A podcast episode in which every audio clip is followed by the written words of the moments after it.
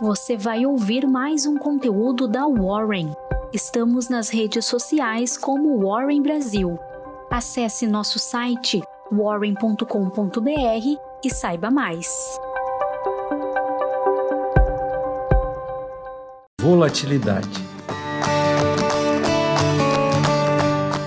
Eu tenho um amigo que diz adorar o mar, porém ele nunca vai à praia, pois fala que detesta água salgada. Ora, não se pode adorar o mar e querer que ele tenha água doce. E é com esse trocadilho que vamos entrar no verdadeiro assunto desse podcast: as ações. Muitas pessoas, assim como meu amigo, querem investir em ações, mas não gostam de uma característica intrínseca desse mercado, que é a volatilidade. Por qualquer ângulo que se olhe, o mercado de ações sofre constantes e fortes oscilações.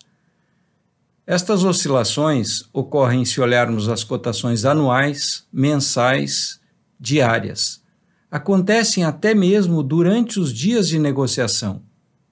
Se olharmos o gráfico intraday, aquele que mede as oscilações de preço durante um dia, vamos ver os preços de qualquer ação ou índice de ações flutuando.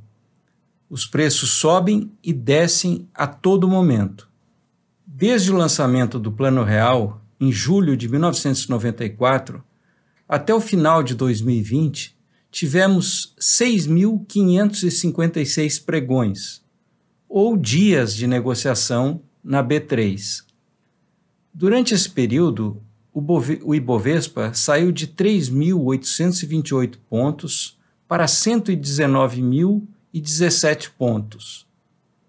Porém, ele não subiu em linha reta em 3.434 dias, ou 52,38% do total, o Ibovespa subiu. Em 3.116 dias, ou 47,53% dos pregões, o índice caiu.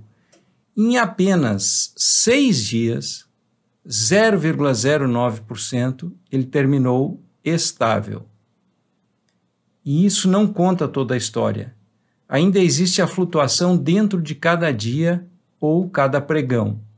Na média, a diferença diária entre a cotação máxima e a mínima do Ibovespa nos 6.556 pregões foi de 2,5%. Em 402 pregões, a diferença entre o valor mínimo e máximo do índice superou os 5%.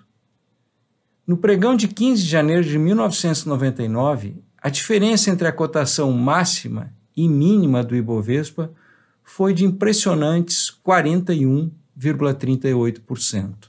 Pensar que é possível investir em ações e não ter que suportar a volatilidade é como querer que a água do mar não seja salgada. Mas como suportar a volatilidade? O ideal é que a pessoa comece a investir aos poucos no mercado de renda variável incluindo os fundos que investem em renda variável. Algumas pessoas animadas, com altas no preço das ações, decidem entrar no mercado com valores elevados, sem ter uma experiência prévia com o seu funcionamento. Quando são confrontadas com as inevitáveis quedas nas cotações, entram em desespero e liquidam seus investimentos no pior momento. Uma coisa é entender teoricamente a volatilidade. Outra coisa bem diferente é suportar na vida real uma forte queda no valor dos investimentos. Assim, quem começa com um percentual pequeno do seu patrimônio investido em ações vai se acostumando com o humor do mercado.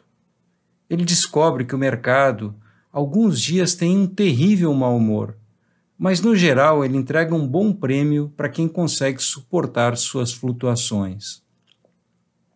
Um segundo ponto importante é que os investidores entendam que o mercado é imprevisível. Nenhuma pessoa, por mais experiente e mais capacitada que seja, tem capacidade de prever quando o mercado entra num momento de baixa ou alta.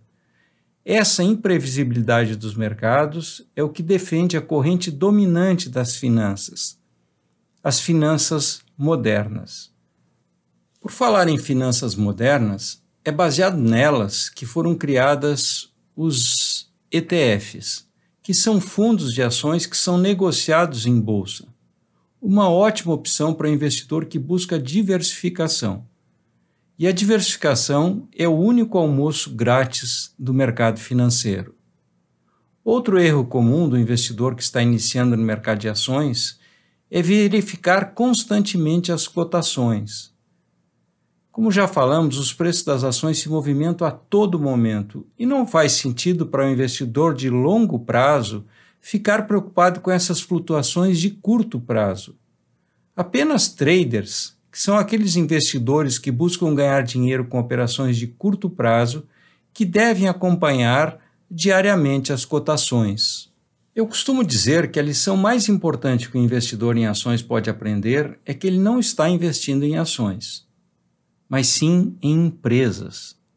Quando o investidor se depara com uma forte movimentação no preço de uma ação, precisa entender se aquele movimento se deu no mercado como um todo ou se existe um fator estrutural que está afetando a empresa. Quando mudamos a percepção de que não estamos comprando um papel, mas que estamos nos tornando sócio de grandes empresas, é muito mais fácil suportar as oscilações de preços. Então, para quem quer investir para o longo prazo, reservar uma hora por mês para conferir seus investimentos já é o suficiente.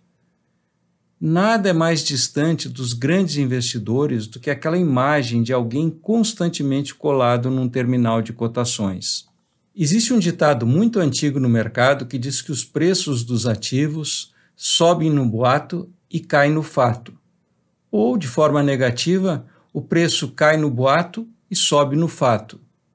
A bolsa é uma máquina de precificar expectativas. Como disse o mago do mercado, Warren Buffett, o mercado de ações é um dispositivo para transferir dinheiro dos impacientes para os pacientes.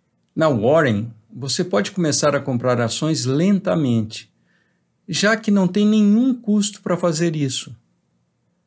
Sugiro que escolha empresas que você admire, cujos produtos ou serviços lhe agradem que tenha atitudes que sejam coerentes com valores que você considera importantes. Lembre-se, quando você compra uma ação, está se tornando sócio da corporação. Se você confia e admira os controladores e os executivos da instituição, você ficará tranquilo se um dia precisar passar por uma tempestade. Finalmente, caso você não queira escolher diretamente as empresas, pode delegar a escolha para um gestor profissional, comprando um fundo de ações ou um fundo negociado em bolsa, os ETFs. Mas mesmo um gestor profissional não consegue fugir das oscilações do mercado, pois assim como a água do mar é salgada, o mercado é volátil.